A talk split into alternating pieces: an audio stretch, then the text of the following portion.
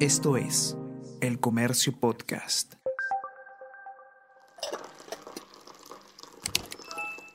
Hola, hola, ¿cómo están? Buenos días, espero que hayan amanecido bien. Está con ustedes Ariana Lira y hoy tenemos... Tenemos que hablar con Ariana Lira.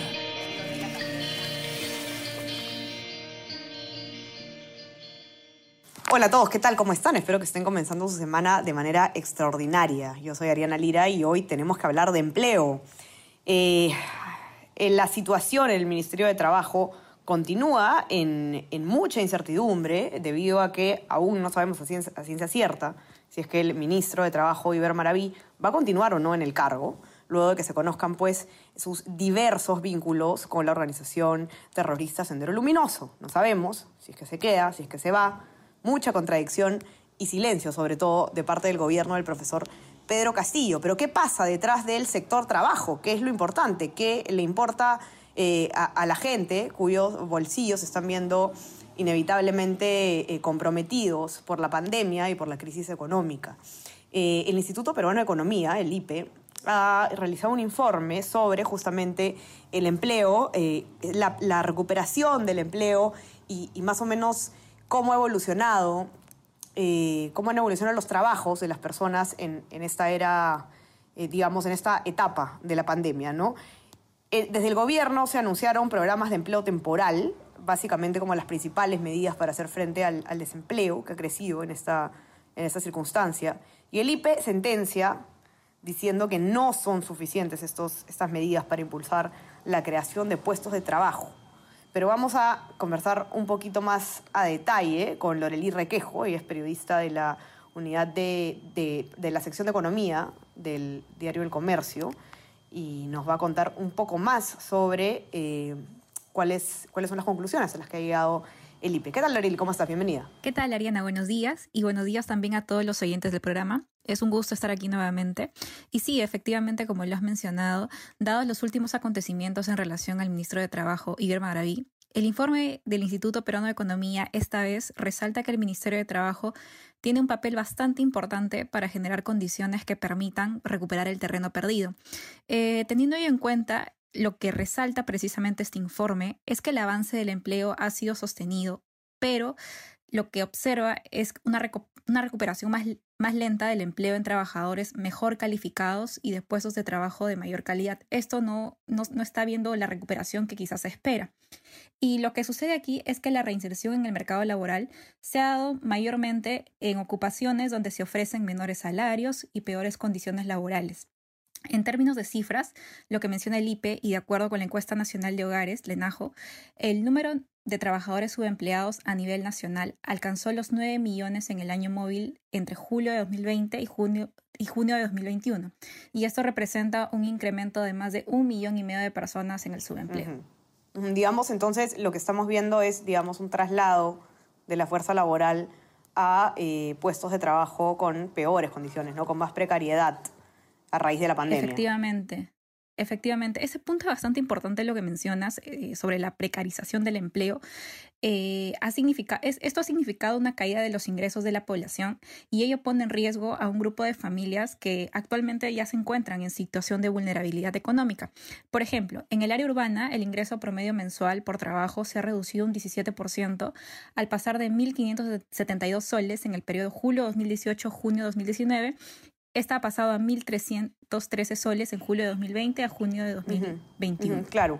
Eh, y ahora, la, la, pregunta es, ¿cuál es, digamos, la, la, la solución? O, o, qué, qué es lo que propone el gobierno para comenzar? ¿no? Porque el gobierno básicamente está poniendo el foco en eh, crear empleo, dinamizar el empleo a través de las obras públicas y de programas de empleo temporal.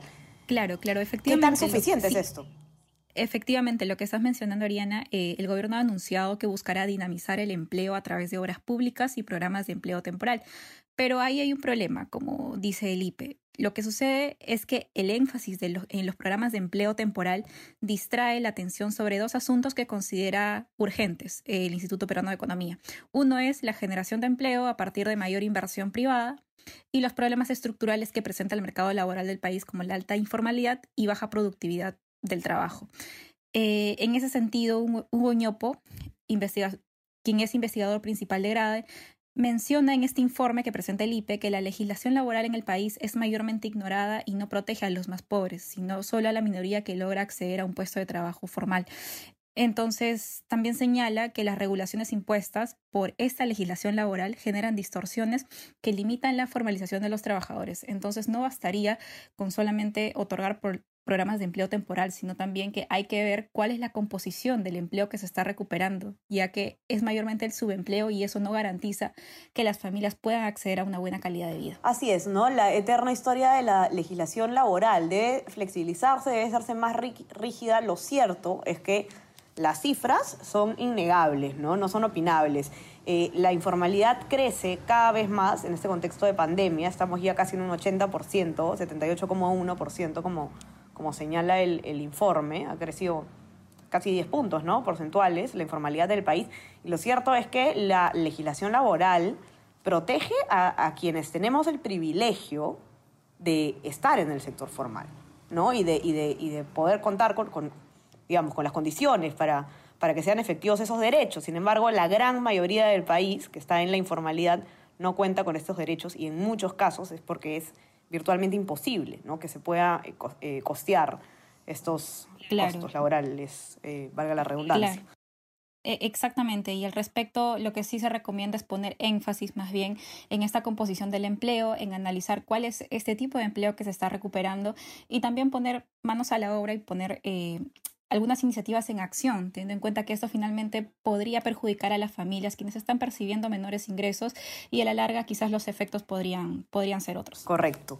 Eh, agradezco muchísimo. Los que quieran leer con detalle la nota eh, de, con el informe del IPE la pueden encontrar en nuestra versión impresa, los que tienen acceso, y si no, por supuesto, en nuestra web elcomercio.p, donde van a poder mirar las cifras a detalle, eh, también eh, cómo ha evolucionado la tasa de informalidad en una infografía eh, y bueno, cuál es también la, la, situación del empleo en el Perú en general.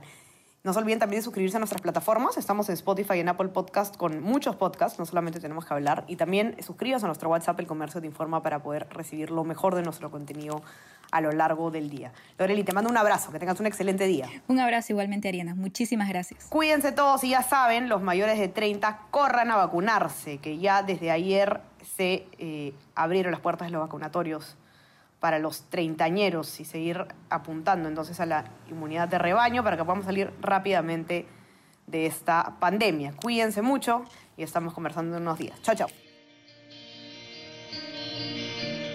Esto fue Tenemos que hablar.